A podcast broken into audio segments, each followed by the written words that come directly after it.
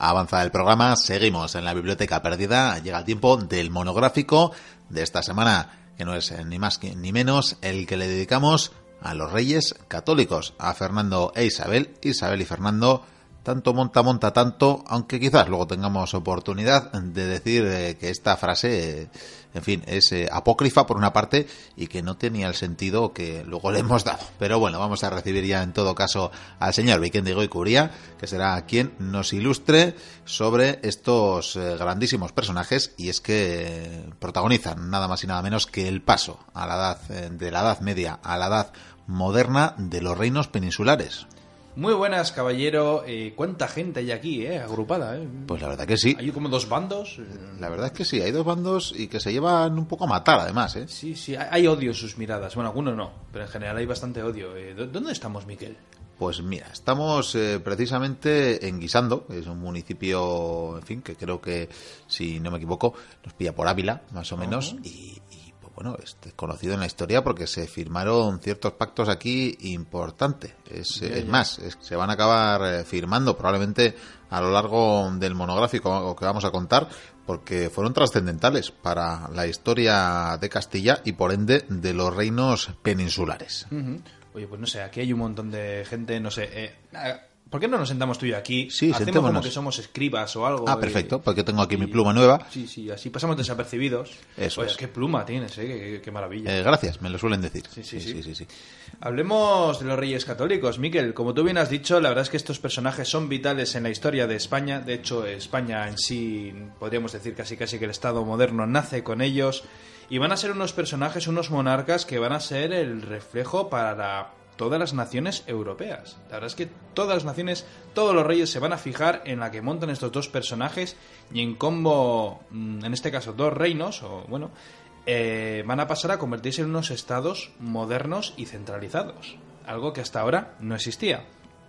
Y yo creo que deberíamos de empezar igual por sus protagonistas contando, bueno, su infancia. En este caso, me gustaría empezar hablando de, de Isabel, en este caso Isabel de Castilla, Isabel era hija de Juan II de Castilla. Eh, bueno, un inútil como el sucesor. La verdad es que ahora mismo quien gobierna los designios de Castilla es la Casa de Trastamara. De hecho, bueno, de Castilla y los alrededores, porque en general casi todos van a ser primos o primos Te voy a hacer un apunte, es que siempre nos cuesta, pero yo creo que Trastámara es esdrújula porque lleva tilde. Sí, tengo la manía de decir Trastamara, es Trastámara. sí, vamos a decir Trastámara. Voy a procurar, ya, ya lo siento. Pero yo creo que es una duda popular esto de, de, los Trastámara.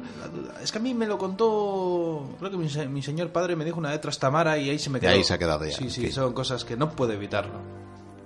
El caso es que este Juan II, pues mm, lo poco que podía hacer bien por lo visto era hacer hijos y en este caso con su segunda mujer, con Isabel de Portugal, tuvo por fin a quien sería Isabel, en este caso Isabel de Castilla. Isabel nació en Madrigal de las Altas Torres, también en, eh, en la zona de Ávila, un 22 de abril de 1451, curiosamente un jueves santo. Ya venía la cosa relacionada. Estaba ahí a Constantinopla, le quedaban dos telediarios. Nada, no le quedaba nada a la pobre. Eh, de hecho, el año en que cae Constantinopla, eh, justo dos años después, es cuando nace su hermano Alfonso. Ella le va a llevar dos años.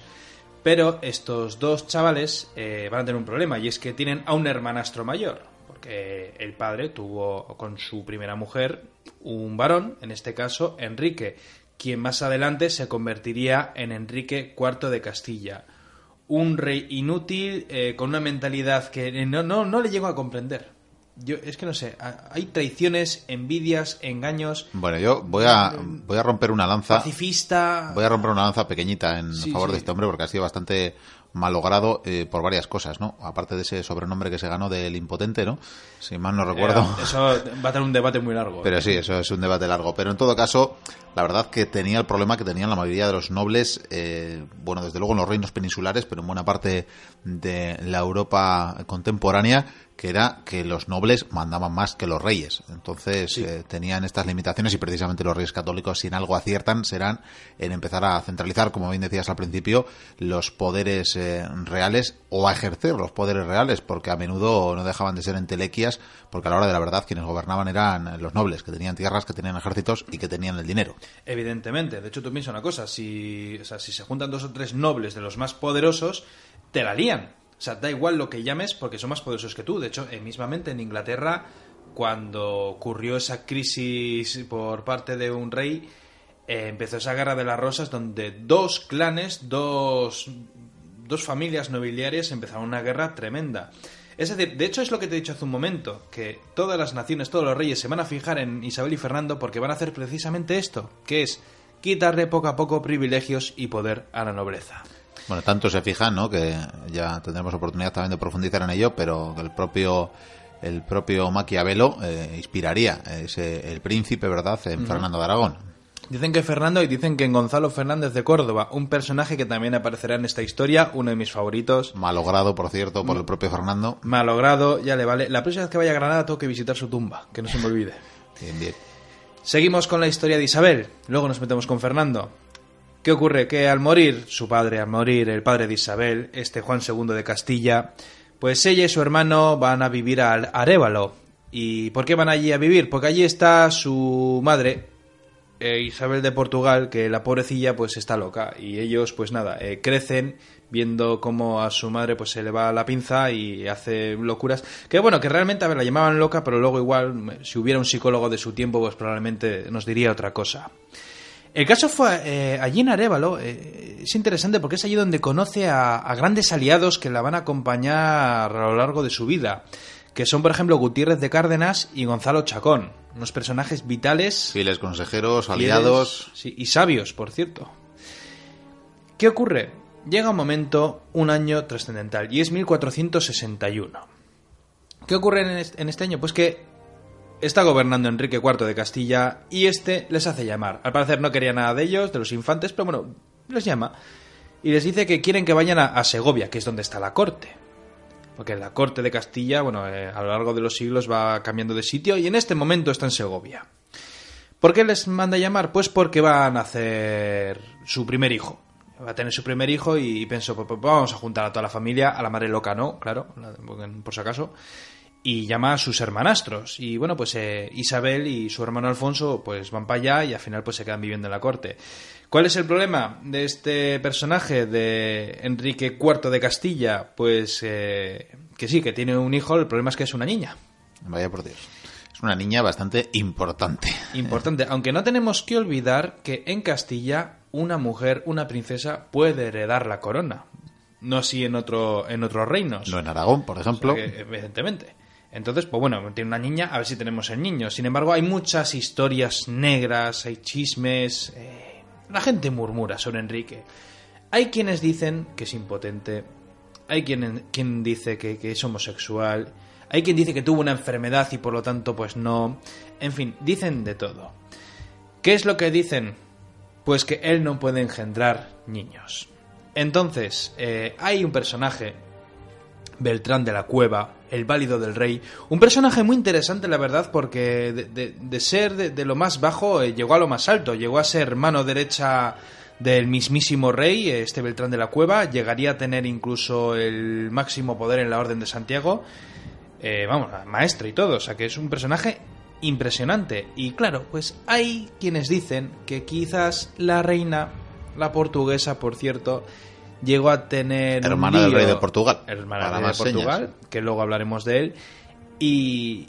¿Quién no dice que quizás Beltrán se haya metido en las sábanas, haya yacido con la reina y esa niña sea de Beltrán?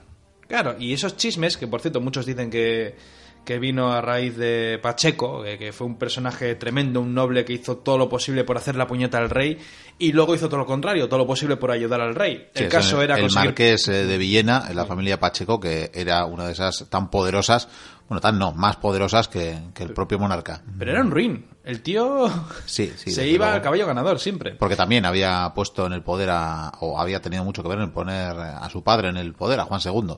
Eso es. El caso es que, bueno, Pacheco y otros tanto, pues bueno, sueltan este bulo y claro, el rey lo pasa mal. Yo me imagino que el rey lo pasa muy, muy mal porque, claro, esas historias vienen a sus oídos. Y desde entonces a la niña, en lugar de llamarla Juana de Castilla, le empiezan a llamar Juana la Beltraneja, a raíz del nombre de el supuesto padre, según decían, que era Beltrán de la Cueva. Esto va a ser un San Benito que la va a tener toda su vida la pobrecilla. El caso es que cuando nace esta niña y cuando llega este mote, pues Pacheco y unos cuantos nobles poderosos eh, se desligan del rey. Se desligan del rey porque dicen que esa niña no, no es su hija y por lo tanto no es una trastámara. Lo he Y dicho no bien. es una legítima heredera. No es legítima heredera y por lo tanto ella no puede gobernar. ¿Y qué es lo que hacen? Pues se juntan con Alfonso, el hermano pequeño de Isabel, y, y crean un bando. Crean un bando con los nobles, con los soldados y empieza una guerra. Traducido, los nobles eh, en un momento dado, sobre todo Pacheco, el marqués de Villena, eh, parece que no creen poder controlar a Enrique IV como le estaban haciendo hasta el momento, controlar al rey por tanto, y dicen vamos a buscarnos un nuevo candidato a rey más manejable, como es joven todavía, vamos a malearlo a nuestro gusto y conveniencia, y así cuando llegue a la corona, pues eh, comerá de nuestro mano y seremos el gobierno en la sombra. Además es una guerra extraña esta porque hay algunos combates, pero más que nada son movimientos de tropas, de te quito el castillo, me muevo por aquí por allá. Por suerte el rey eh, tiene algunos nobles importantes bajo su mando, como puede ser eh, la casa de los Mendoza.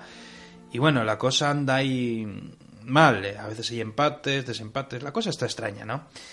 Y, además es curioso porque cuando cogen a Alfonso, es un crío, pues quieren hacer una pantomima y quieren coronarle como nuevo rey de Castilla porque al otro ni le reconocen.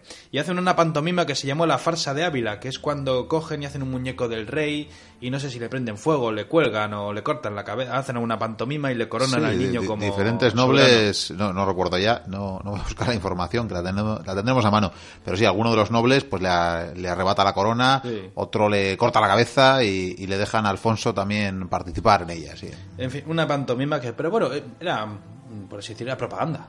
La propaganda que era más habitual eh, de lo que podemos eh, pensar, porque bueno, ya estaba la costumbre de colgar octavillas y de... Y de- y de- ya estaba la imprenta dando, dando caña. Sí, y bueno, pues el caso es que sí, llegaban las noticias a- al populacho, digamos. Uy, se decían barbaridades. Pero en esta historia hay un problema. Y es lo siguiente. Llega el año 1468 y Alfonso se muere. Vaya por Dios. Sí, el niño, cuando ya empezaba a ser un pelín más mayorcito, se muere en Cardeñosa eh, y hay quienes sospechan que fue envenenado. Un saludo a Bruno. El caso es que eso, que dicen que, que al parecer pues eso, fue envenenado, algunos dicen, ¿quién pudo ser? El rey, evidentemente, seguro que el rey ha intentado matarle, otros dicen, no, eh, seguramente habrá sido Pacheco para cambiar de bando, lo típico, ¿no? Y claro, los nobles, eh, ¿qué hacen? ¿Se han quedado sin, sin Alfonso? Pero nos queda su hermana. necesitamos recambio y Claro. total lo que queremos es manipular a- al futuro rey pues manipulemos a la futura reina ¿no y qué nada. mejor eso que manipular a una mujer. ¿Qué va a saber es. una mujer de la guerra y de política y de gobernar? no le interesará siquiera Sí, pues, eh, mira, perdóname estas palabras, se van a cagar. sí bueno entre otras cosas lo cierto es que ya tenía fama Isabel de bueno de buena católica valga la redundancia Buena no, era una, enfer- era una enferma en ese aspecto. Probablemente, aunque bueno, era la mentalidad de la época. En todo caso, estaba ya había sido educada para, bueno, en la nobleza desde luego.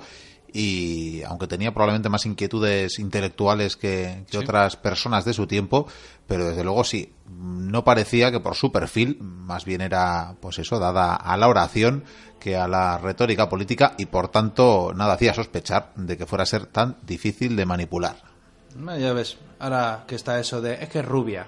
Sí, Pues, esta rubia ojos azules... Algo, por cierto, que pudiera. Podría parecer eh, difícil o, o extraño para los reinos peninsulares, pero precisamente el distintivo de la Casa de los Trastámara era, era eso, era, era esos cabellos rubios y, los ojos azules. Sí, sí. Vamos, vamos allá con la historia. Se juntan con Isabel y dicen, pues vamos a seguir haciendo lo que estamos haciendo, que es hacer la puñeta al rey. Isabel pues se deja llevar y dice, hombre, tampoco, tampoco voy a ser tonta y voy a decir que, que- que me niego a este asunto. Y es entonces cuando llega eh, la reunión en Toros de Guisando, que es precisamente donde estamos, ahora me he dado cuenta. Sí, Está, sí, está- sí, está sí. bien, pero joder, claro, yo que había tanta gente. Claro, por eso te he convocado yo aquí. Si es que Pues bien, Isabel eh, se reúne con Enrique, eh, por supuesto, eh, todo caballeros, las tropas detrás de ellos, lo típico, ¿no? Y negocian. Y, y vamos, eh, negocian de una manera tremenda. La verdad es que ella no da casi su brazo a torcer. Ella, aparte, eh, o sea, quiere conseguir algo con esta negociación, pero quiere, por supuesto, la paz. Ella generalmente no, no ha sido nunca amante de la guerra. Y lo que consigue, sinceramente, es impresionante. Porque lo que consigue es por un lado, Enrique accede a que ella reciba el título de princesa de Asturias, un título que lo recibiría un tiempo más tarde. Que ya vemos que hasta el día de hoy es el título que lleva el heredero a la corona, o la heredera. Sí, en y en este caso. Inglaterra legales eh, se sigue manteniendo. Eso es. sí. Eh, por supuesto, si es princesa de Asturias, es automáticamente heredera real al trono de Castilla por delante de Juana. ¿Qué ocurre con esto? Eh, por un lado, o sea, el rey ha dado ahí su brazo a torcer, pero de esta manera lo que consigue es que eh, los nobles eh, estén apaciguados. Digan, bueno, ya no va a ser Juana, va a ser Isabel, ya es otra cosa. Evidentemente, eh, Enrique tiene otros planes para Isabel, y en estos planes va a entrar la tercera historia.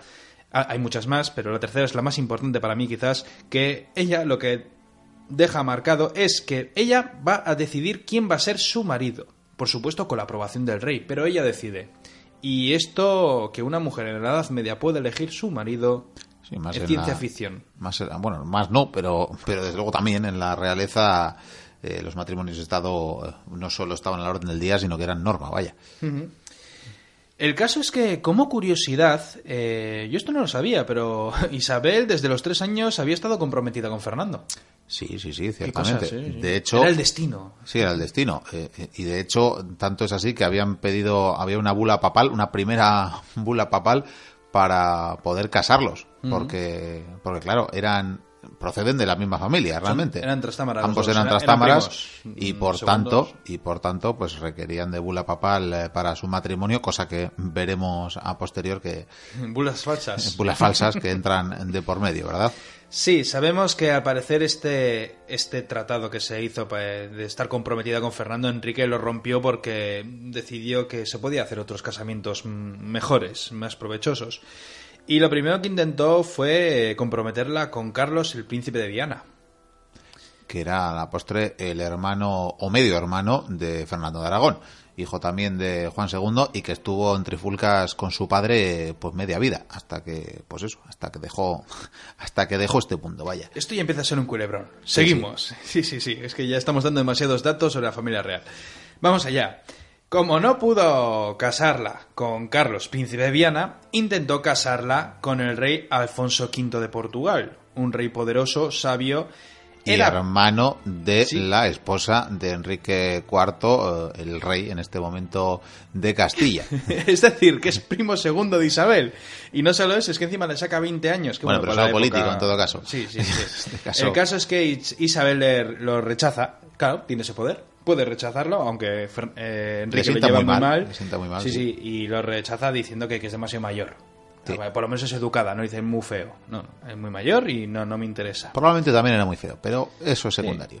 Isabel tiene ya 16 años y Enrique decirle, decide comprometerla con Pedro de Girón, que tiene 43. Este personaje es maestre de la Orden de Calatrava, hermano de Juan Pacheco, hermano del marqués de Villena, que como hemos dicho, pues bueno, dominaba, dominaba la poderoso. política en ese Eh, momento. Era un hombre, um, un buen matrimonio, un hombre poderoso, pero cuando Pedro Girón fue a conocer a su futura mujer, pues se murió por el camino. Tuvo un accidente. Tuvo un accidente, sí, sí, sí. Estas cosas que pasan, ¿verdad? Sí, seguro que la mano de Chacón estuvo por ahí. Era curioso porque a estas alturas tenemos a una Isabel que quizás con Es ayuda una viuda divina, negra, ¿eh? quizás con ayuda divina ha conseguido eh, destronar a la heredera legítima, salvo por los bulos que decían que la Beltraneja era la Beltraneja y no Juana, y no Juana la, la heredera e hija de, de Enrique IV, había dejado también el cadáver de su hermano pequeño y ahí la tenemos que también deja a un marido al que parece que ya no podía rechazar, que era el señor Pedro,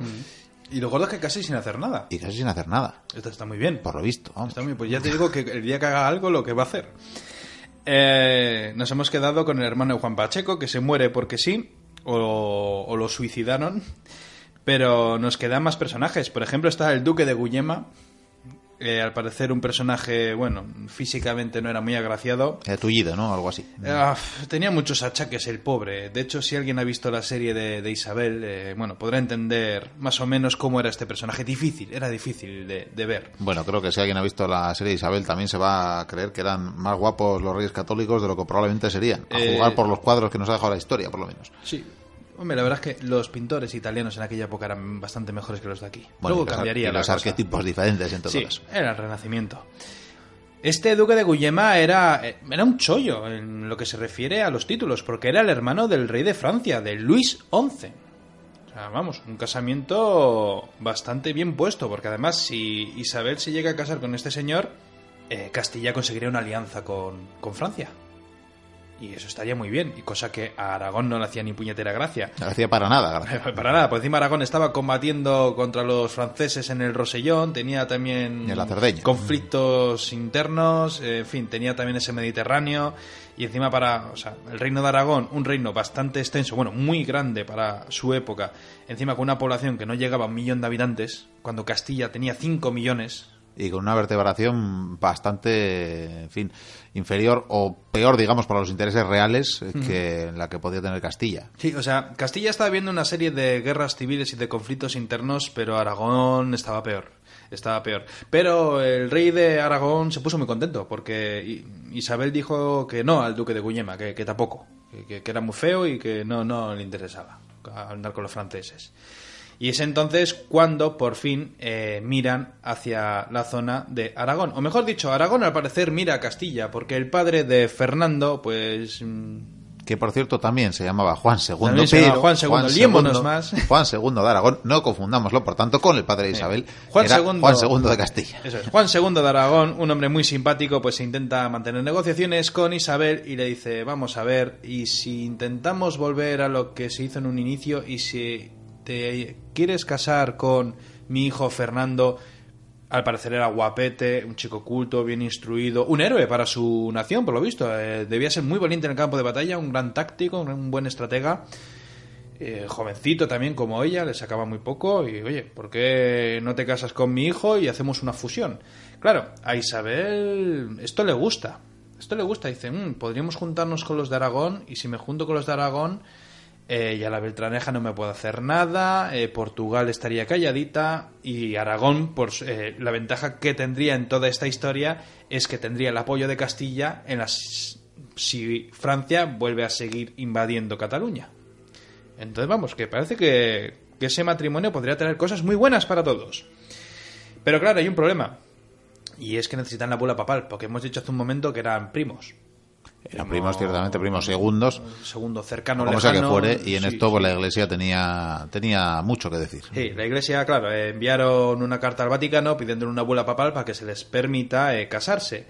Eh, claro, el Papa no responde. ¿Por qué no responde? Pues, tiene un dilema.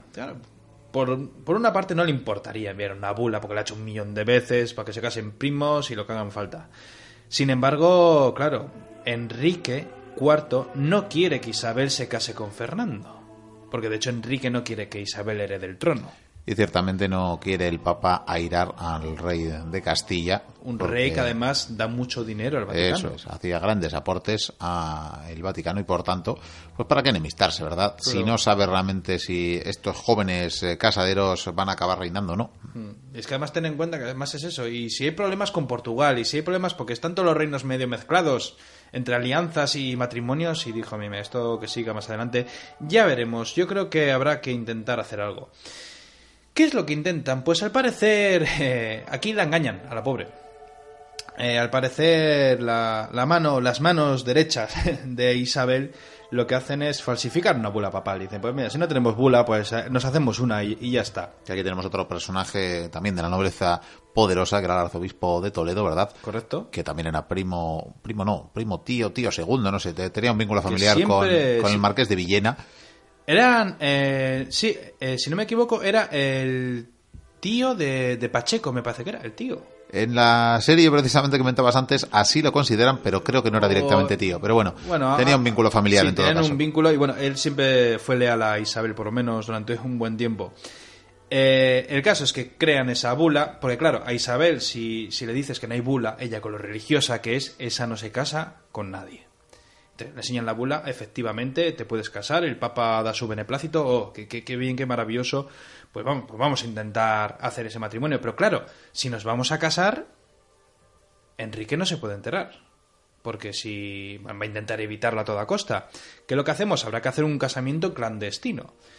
Vale, ¿qué es lo que hacemos? Eh, por una parte, Fernando lo que tiene que hacer es disfrazarse y haciéndose pasar por mercader, eh, vagabundillo, en fin, un, sin más, un vasallo más pues eh, con su carreta, con algunos hombres, pues consigue esquivar las tropas castellanas y conseguir desde Aragón poco a poco eh, hasta el corazón de, de Castilla. Yo imagino que hay un poquito de leyenda, tanto en los supuestos controles, eh, porque algo, algún viso, alguna alarma reciben en Castilla, se supone, y mm. parece que patrullan más las fronteras y pues está esta aventura, ¿no? De, de Fernando llegando... Bueno, había espionaje. Sí, sí, desde luego. Por eso, bueno, pero habría que ver realmente hasta qué punto podían cubrir, habría que ver hasta qué punto fue... O sea, era imposible que pudieran controlar todas las entradas, hombre era complicado, vamos, imposible. No olvidemos que, luego ha sido tierra de cuatreros durante siglos, así que... El caso es que Fernando llega tranquilamente, Isabel también hace una de las suyas, consigue escaparse y el 19 de octubre de 1469 se casan en el Palacio de los Vivero en Valladolid. Pues tenemos, por tanto, esa boda clandestina en Valladolid, llegando Fernando finalmente puede contraer matrimonio. Creo que, si mal no recuerdo, es precisamente el arzobispo de Toledo quien oficia la ceremonia. Correcto. Hay pocos nobles que se someten en el principio, luego serán más con el tiempo, poco a poco. Ciertamente. Y sobre todo cuando llega la muerte de un señor. Cuando llega la muerte, precisamente, no mucho tiempo después, otra muerte también un poco extraña. extraña, sí. Aparte que Enrique IV tenía un cabreo descomunal cuando se enteró de la boda Mm, es que no sé, o sea, estaba, llevaba una semana mal o algo así, llevaba unos días que poco a poco se iba poniendo malo, malo, malo, pasaba de los médicos y se murió. Pero vamos, que huele a veneno. Sí, sí, aquí la verdad que demasiadas muertes raras, ¿eh?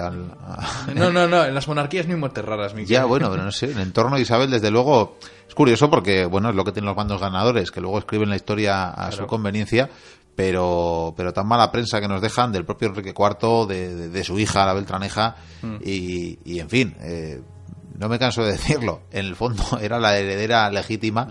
al trono de Castilla y al final, pues por estos vericuotos y por estas muertes tan extrañas. Más extrañas, Y también por otra cosa que va a pasar enseguida. Pero bueno, ahora lo diremos, pues ciertamente acabaría siendo reina Isabel y también Fernando, por supuesto, aunque Fernando solo como como consorte, porque también tendremos ocasión para hablar. ya lo mismo en Aragón. De los acuerdos de, de esta boda, que también eran complejos, eran bastante complejos. Mm. Así que bueno, pero si te parece, lo dejaremos para la siguiente tertulia. Además, en, lo que se muere Enrique pasan varios años, ya pasan algunas cosillas más, pero yo creo que lo dejamos para la semana que viene, que, está interesante. Alguno le saldrá humo por las orejas con tanto nombre. tanto nombre, tanto Juan, tanto. Pero yo, creo que, hay pacto. hay pacto, ¿eh? Hay pacto, sí. Vamos, estamos, nos retrotraemos ya otra vez a los pactos de, de Guisando, porque, en fin, vamos a ejercer de escriba. Oye, porque a mí me están diciendo que firme esto. Pero mira, oye Realmente, originalmente no pone que Isabel vaya a ser reina. Yo creo que. A, ver. ¿Y si lo ponemos? ¿Qué pone? según dice aquí este papel, Isabel tiene que someterse a todos, casarse con el rey de Portugal. Con Portugal. No, no, no, vamos a cambiarlo. Apunta, apunta. A ver, yo. Apunta. Heredera de Castilla, princesa de Asturias. ¿Princesa de Asturias? Ahí. Ahí, firmado queda, ¿no? Bien, perfecto. ¿Qué más, qué más? Bien, pues pon que. Un vacile esto, que va a elegir a su marido va a elegir a su marido al ah. que le dé la gana. A propuesta de su hermano el rey, pero elige ella. Sí, sí. Pues nada, oye, pues da, más? dales a firmar, así, tal Espera, y va a instaurar la tortilla de patata. Eh, eh, hombre, pero primero tendrá que llegar la patata, ¿no? Tendrá que llegar la patata. Pero bueno, pero como ella se va a encargar de que llegue la patata. Eso, sí, pero bien. Vamos a poner que ella fue la creadora de la tortilla de patata. Ya que estamos, ya ponemos todo. estamos, total, van a ganar, no, no pasa nada. Pues ya está, que, firmen. Que firmen. Que, firmen. voy, voy, voy, voy, para allá. Ahí, dale. Pues ahí, ahí va Vikendi. Ha entrado la firma. Pues nada, pues así se hace historia, queridos oyentes, así se hace historia. Seguimos con el programa.